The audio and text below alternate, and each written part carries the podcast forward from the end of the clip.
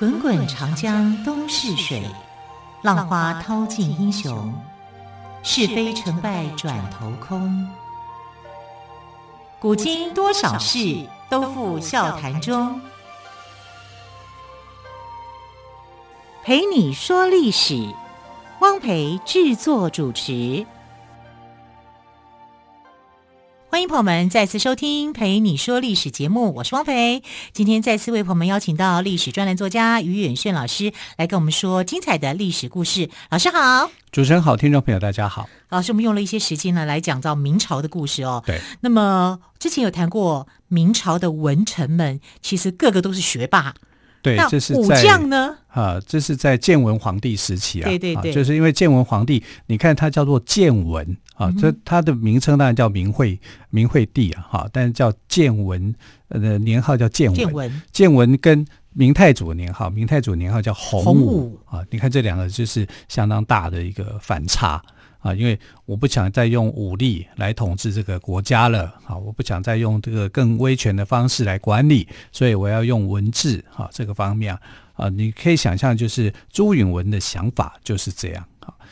但另外一个角度就是，如果你没有一个很好的武将来维护你的国家的安全的话，你这个政权可能就会不保。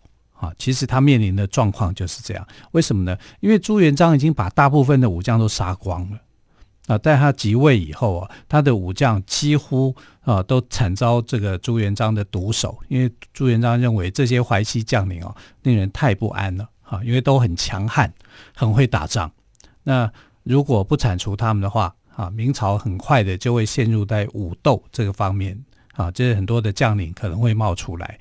大家就想，你也可以当皇帝，我也可以当皇帝啊！你有武力，我有武力啊，就就也可以去这个啊。所以朱元璋大部分的时间，他即位以后，都在去消灭他的武将们啊，都认为武将会有这个谋反的心思啦啊，所以大部分的人都死了。那都死了，留给建文皇帝什么呢？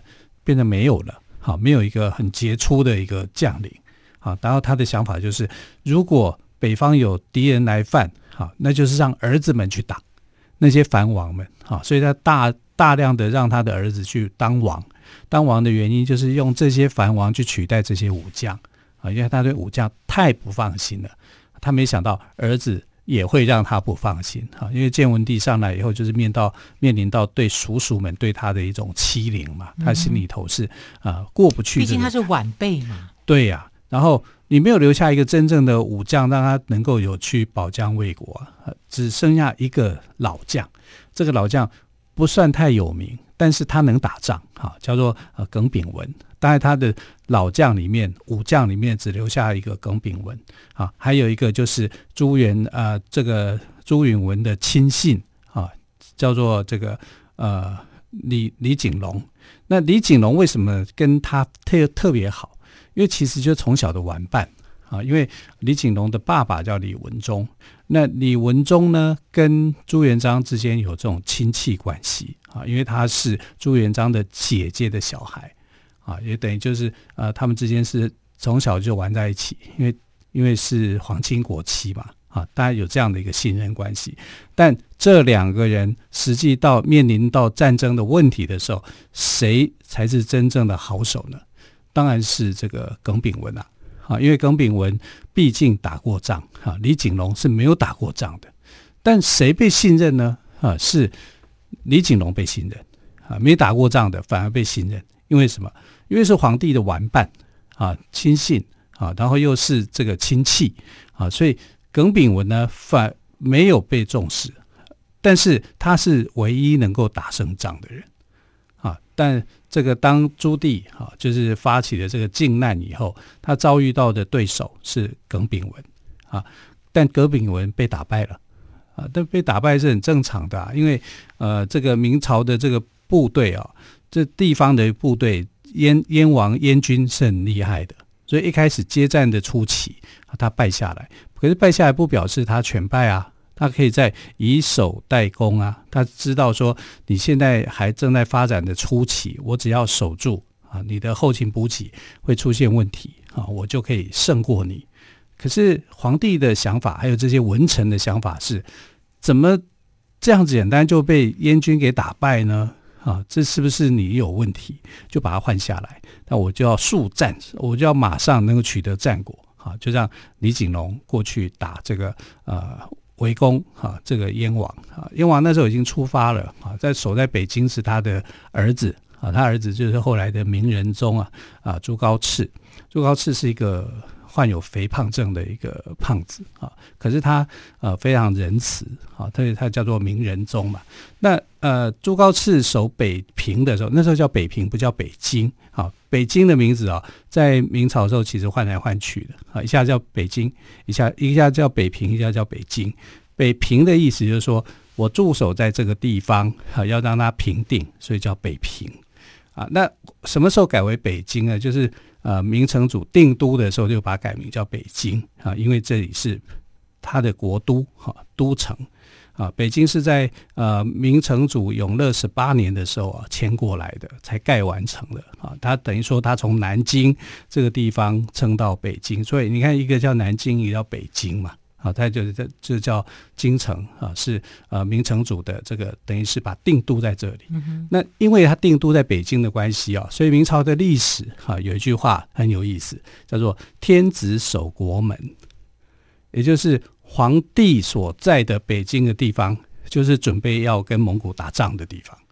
你看后来不是都是这样吗？好，满清也打到北京城下，好，蒙古也打到北京城下，好，他就变成说，呃，你当皇帝的人，你你有责任保家卫国，哈，你有责任哈去抵抗外来的侵略，你就必须要建立在这个北京，北京这个地方，对，而不是躲在南京，南京有天险嘛，有长江嘛，他过不来嘛，好，所以。这两种观念也是有点不太一样。好，那天子守国门，好，这是对这个呃朱棣一个很高的评价，这个评价算是很高的，好，是表示这个国君呢是很有勇气的。那我们回头来看，就是说朱棣哈，他为什么能够到后来的结果是获胜的？其实我觉得他的儿子们哦是很强的。啊，朱棣的小孩，朱棣的小孩，对对对，朱棣的小孩是很强的哈。因为呃，虽然他的长子朱高炽啊是一个呃罹患肥胖症的一个患者了。好，炽呢，跟朋友们解释一下，怕朋友们不知道怎么写哦。对对对，就知识的识，言字边改成火字边。对，哦，炽热、炽烈的炽，对对对。那他的这个呃老二其实也很会打仗，叫朱高煦。啊，朱高煦呃跟这个。他第三个儿子叫朱高燧啊，这三个儿子呢都是徐氏所生的。徐氏是谁呢？就是徐达的女儿啊，所以呃，这个明成祖是娶徐达的女儿。嗯哼，徐达又是谁？徐朝徐达是明朝的大将。我在《倚天屠龙记》有看到他。对，我看到我有看到徐达跟 常遇春。对，徐达、常遇春还有王宝宝嘛？对对对对，王宝宝。对对，因为徐达后来跟王宝宝大战过三次，前面两次都赢了王宝宝啊，最后一次被王宝宝打败。好，因为王宝宝也很厉害，还懂得用气象战，用大漠的这个呃气象哈来击退，用头脑来作战。对对对。可是他也没有办法再去战胜徐达，因为徐达虽然败，却是败得有条有理啊，所以你要再来回头要收拾他也不容易啊。所以徐达是这个开国的功臣啊，啊他一直帮这个呃。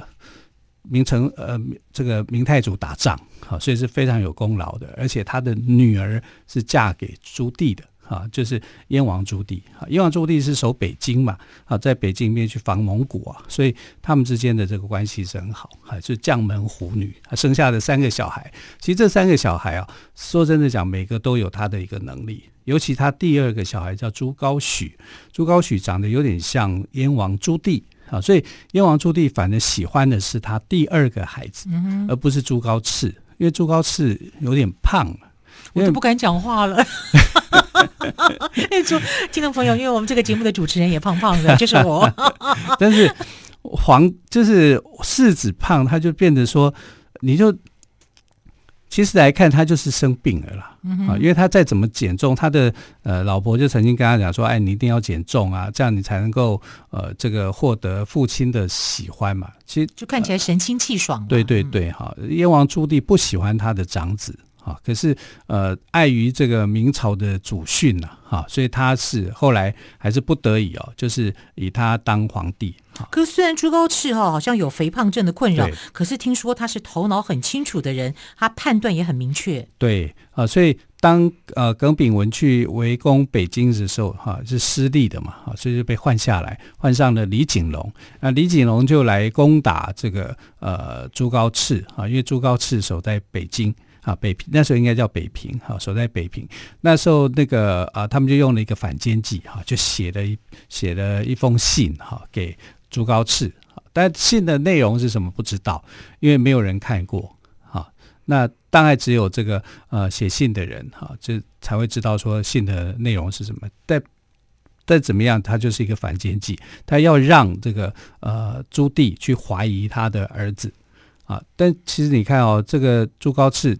接到信以后，连看都不看，直接就把他送到他父亲那边。很聪明啊，很聪明吧？嗯、很聪明，就是说隔绝了你被怀疑的、嗯、啊。就是如果你们之间如果有嫌隙的话，父亲呃这个怀疑孩子，孩子又是驻守在北平啊，那你可能在战场上面的一些战士，你可能就会腹背受敌了啊，因为你在担心我后方会不会失火。啊，是这个问题，但你看，呃，朱高炽就很能够洞察这一点，可见得他是有想法的。虽然他胖，啊，可是他是很有想法，他知道怎么样去作战的，啊，所以在这个奉天靖乱的这段时期，他因为头脑很清楚，啊，判断很明确，就没有造成啊后方的一些纷争。嗯哼，好，关于更多这方面的故事，我们先休息一下，之后我们再继续来延伸这个故事。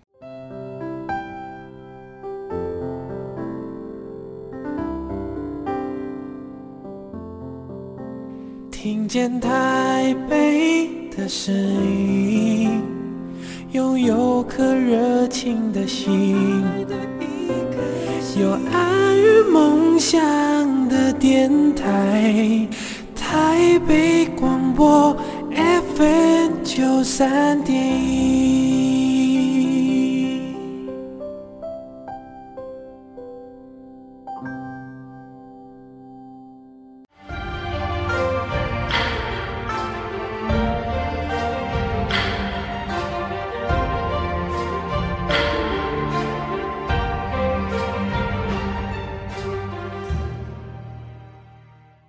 北广播电台陪你说历史节目。好，刚刚我们远炫老师有谈到哦，这个朱棣呢，虽然他不喜欢他的长子朱高炽，但坦白说，朱高炽他虽然有肥胖症的困扰，但是他头脑非常的清楚，判断也很明确。因为朱棣他喜欢他第二个儿子嘛，对不对？对，所以我们看他的这个靖难里面的燕军的阵容啊，呃，他的大儿子是有谋略的，那他的第二个这个跟第三个儿子是能打仗的。啊，尤其是第二个第二个儿子啊，朱高煦。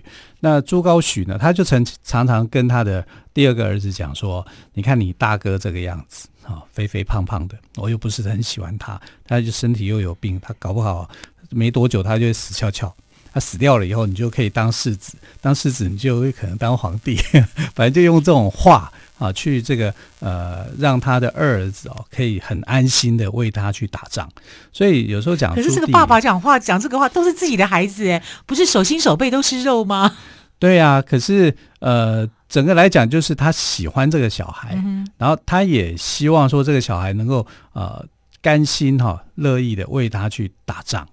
可能是这样，连自己的小孩也利用啊。当然，朱高煦后来就听进去了啊，所以帝王家就跟我们不一样，就对了。哎、对呀、啊，所以他打仗的时候是很勇猛的，然后他也瞧不起他的大哥啊，所以在后来又造反嘛啊，就是有这样的一个一个状况，就等于是安排了一个伏笔一样啊。那朱高煦是后来是怎么样过世的呢？就是。呃，明仁宗在位的时候很短，不到一年就过世啊，所以他是给了他的呃传给他的儿子啊。那他儿子明宣宗啊，就有一次就把他的，因为他他的这个叔叔想要造反，他就把他关起来。关起来以后呢，他去看他，看他以后，然后这个呃朱高煦哦，就伸出脚来，你知道吗？把他绊倒，恶作剧啊。有点这样的意思，然后这个后来明宣宗就觉得我忍你很久了，你让你用脚去绊倒我，让我去出球，你想死啊？好，想死我就让你死是这样子的。好，所以后来他的叔叔就就是，呃、我觉得好幼稚哦，这不是小学生才会玩的游戏吗？是啊，就你看朱高煦到后来就变成是这样，就为了这样子的一件事情。对对对。啊，这明宣宗就不能忍他，所以我爸可以忍你，我不可以忍你啊，嗯、这样哈，所以就就产生这样的一个问题，这样的状况。那我们来看，至少朱棣这方面的成员是很稳定的哈，他的长子有头脑，他的第二个孩子、第三个孩子能够打仗。然后他又找了很多人来帮他，当然就包括宁王在内了啊，就是得到一股力量。那其实他最大的力量来自谁呢？来自于这个呃朱允炆的武将们。为什么这么说？朱允炆其实严格算起来只有两个武将。一个是耿炳文，耿炳文这名老将，老将一被打败，哈，马上这个明惠帝就把他换掉，啊，换掉以后呢，换上了李景隆。那李景隆围攻北京，围攻那么久，竟然都没有办法把他打下来，可见呢这个人的作战能力其实不行，而且他的率领的部队啊是越来越多，给他十万打败仗，给他三十万打败仗，给他五十万也打败仗。那相对的怎么样呢？就是呃，朱棣这边，哈，你损失了十万，投降给我；损失了三十万，也投降给我。他的部队就越来越大，啊，朱棣的部队就越来越大，大到可以影响到这个呃，不只是靖难而已哦。我不只是要去除掉皇帝旁边的佞臣，其实是我要把皇帝整个给除掉，他要当皇帝。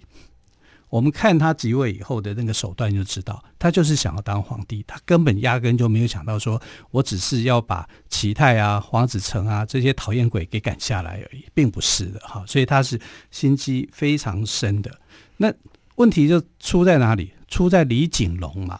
李景龙不能打仗，不能打仗，你应该就把他处死了。可是他他这个呃，你看朱允炆迟迟不敢对他下手，一直信任他。啊，就是为什么呢？为什么？因为关系好嘛，嗯，他是他童年的玩伴嘛，然后呃，他又是这个他们自家人嘛，亲戚嘛，啊，所以就在这样的一个心理之下，他觉得他就是他能信任的人，其他也没有什么武将了。老将耿炳文很忠心，可是耿炳文打败仗嘛，一开始的时候是打败的嘛，所以他就压根就不可能相信他。但这个时候又出现了另外一个变数，是山东那边哦，就是燕军去打山东的时候啊，就遇到了这个山东的这个参军啊，叫做铁鉉，还有盛庸。铁鉉跟盛庸阻挡了他们，让他们没有办法前进，而且是大胜，取得胜利哦。所以曾经朱棣有一段时期是非常灰心的，觉得踢到铁板了。好，就是铁鉉让他踢到铁板，好，踢到铁板呢，他甚至。想要自杀，想过要自杀啊，就是就是因为这样子。然后铁鉉虽然他们胜利了，可是那个时候建文皇帝误判，就把他们给调回来。调回来之后，你后方又空虚了，你前线打仗又空虚了，所以他趁虚而入啊，就是朱棣又趁虚而入。这个趁虚而入，反而又把铁铉、盛庸他们给打败。那个是一个决定性的一个战役。决心性的战役之后，他就这个部队就很顺利的开到南京这边。南京那时候叫应天府，那应天府也不是要守城门吗？一个大门嘛，对，李景龙守的。李景龙做什么事？开大门，开大门就是你开门一道嘛。那不就便捷了吗？对呀、啊，就投降的意思是啊。所以你最信任的人就是最出卖你的人。啊，所以李景龙后来自古皆然。对啊，李景龙后来是怎么样？是。变成了朱棣的最大功臣啊，因为因为他投降了嘛，嗯、他投降到这个、呃、朱棣这边嘛，啊，那明这个对朱允炆来讲，这是很大的打击。当然啦、啊，对，他最信任的人却背叛了他。对，而且他原本当然就是因为他自己，他们那群这个幕僚人员啊，不懂军事嘛，就不懂军事。后来、啊、你看把铁铉跟盛庸调回来，你就知道了。对，所以铁铉后来就死得很惨。死得非常惨哈，是因为这个明成祖太讨厌他了。你能够打败我，我就把你留下来，你又不为我所用，对，所以他对他，万一你要叛变的话怎么办？对，所以铁铉的下场是非常非常的凄凉的啊。可是我们这里我们要去赞美一下后来的皇帝啊，就是明仁宗。明仁宗为什么称为仁？哈，他是继宋仁宗之后第二个称为仁的，呃，第三个哈，因为元朝还有一个还有一个仁宗哈。那他为什么被称为仁呢？因为他后来下了一道命令，去赦免了建文皇帝的这些文臣们的罪，啊，就是说啊，你们是没有罪的。啊，就你知道，有很多的大臣都是跟着呃这个明成祖朱棣的，他们就说：那难道呃当初明成祖认为你的爸爸认为这群人有罪，来所以对他们杀害？那你现在认为他们无罪，这样对吗？明仁宗就说：对呀，他们是无罪的，我赦免他们，他们是无罪的啊。因为你不赦免的话，这个呃民间的气氛是没有办法去平定的。他知道这一点啊，因为滥杀太多人啊，他们的遭遇太惨啊。可是我们要看到一个字眼哦，他用的是赦免，不是平冤。如果是平反的话，就是说你本来是没有罪的，就当初是冤枉他们的，你冤枉他的，对。对赦免是我原谅你的过错，对对啊，所以他还是站在这个呃父亲父亲的这个立场。啊，但是他思量的也是蛮周到的啦。呃，然后他因为他要安抚老臣，对对，他又要想又想又想行仁义之政。对啊，你说的一点都没错，所以他用这个字眼啊，但是赦免啊，赦免了建文皇帝的这些旧臣，因为他认为建文皇帝这群人呢都是好人啊，因为有人就质疑他说，难道他们不是坏人吗？呃，明仁宗说不是啊，他们不是坏坏人啊，他们不是奸人，他们是忠心的一群人。啊，所以我赦免他们，他们犯的罪，他赦免意思就是你刚刚所说的，他是有罪的，但是有罪我赦免你。啊，然后就啊、呃、免除了，就是说很多的一些重要的大臣，他们的家属可能被当奴隶啊，可能怎么样啊？哈、啊，这就一并的这个赦免。当然不是全部的人啊，可能有部分的人是有疑虑的哈。这、一直到很后期的时候，才全部恢复他们的名誉啊。他们的名誉被完全恢复是在清朝的时候啊，因为清朝的皇帝，那你们家的事啊，已经隔了几百年了。对啊，其实我现在是清朝了。对，对啊，可是这个对他们后世是有影响的。嗯啊，因为他做这样决定的时候，哈，这些明代的曾经被冤枉的这些呃后代的家属，会对这个朝代的官员是感感谢的啊，所以清朝呢就用这种方式，有点像是要让你去知恩图报一样啊。但明仁宗的一个处理，也不失为是一种宽厚的政治。没错。嗯，好，在建文四年哦，因为明惠帝误判情势，造成军队大败，燕军呢进入攻入了南京，大将林锦龙便捷投降，并且开城门迎接朱棣。